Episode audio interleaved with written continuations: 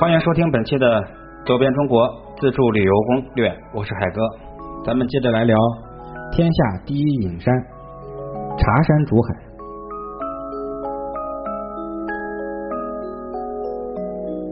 本栏目是海哥在喜马拉雅电台独家签约录制播出，欢迎收听，严禁侵权。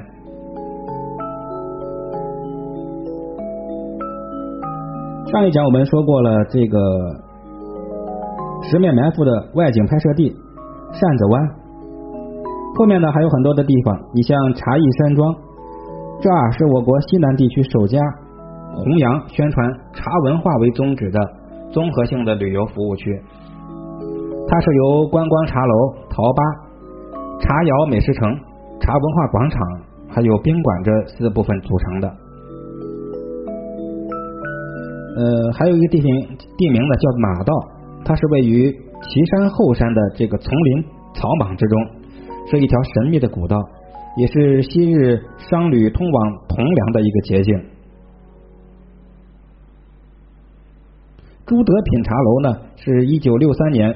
朱德同志在岐山参观茶园后，在桂花茶园授意培育了两大片五角星状的茶园，并在五星茶园旁边两层高的小楼听取茶厂工作人员的汇报工作。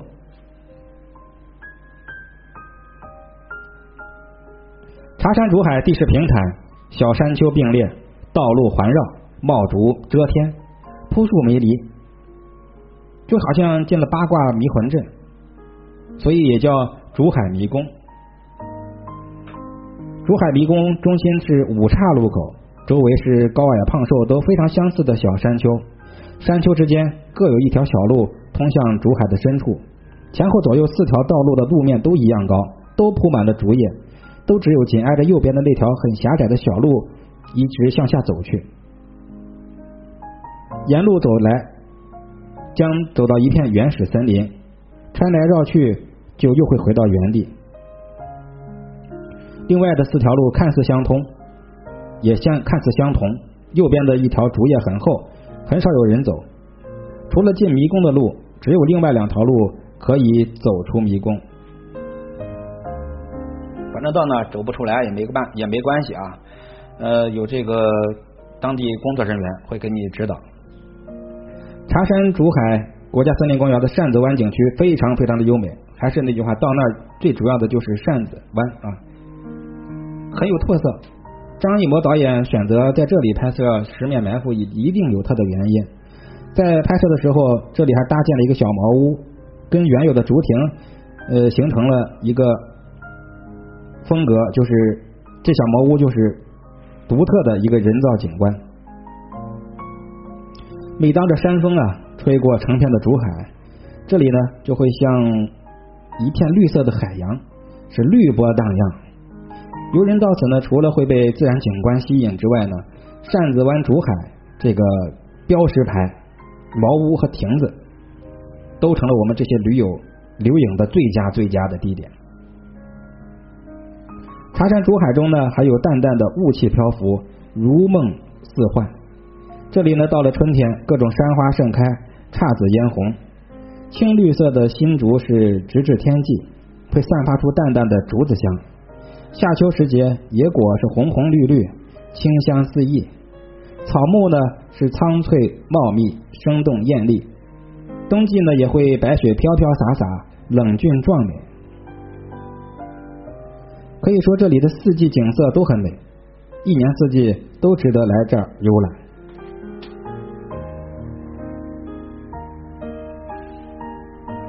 茶山竹海的住宿条件还是挺不错的，农家乐是一个人也就六七十块钱，一个一一个单人房间，一张大床，还有卫生间，还能洗澡啊！如果你百十块钱的话，这儿就包三餐，吃的很不错，都是山货啊，还是挺不错的。现如今可能价格会稍微变动，以当地实际收费为准，反正价格很亲民，绝对不会贵。地址就在重庆市的永川。城北边大概两公里，这个山叫岐山，上面一个竹字头，下面一个其他的岐。从永川前往竹海，大概打个的到环南车站，转乘旅游公交五零三路就能到了。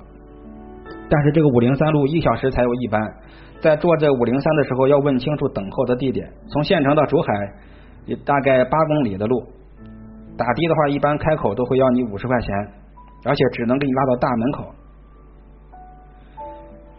各位可要知道啊，从大门口走到珠海得走五公里，沿途没什么村镇，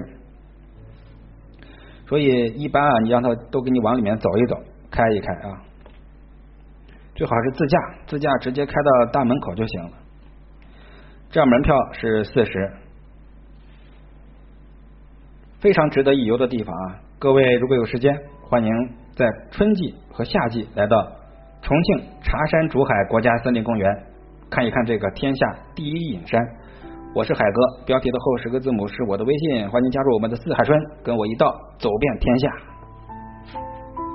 感谢各位的关注和订阅，希望您能够慷慨的打赏一下，让这个节目可以持续的发展下去。目前我做了两年的全部的全职公益的节目，这两年很不容易，花光了所有积蓄，本栏目呢已经难以维系。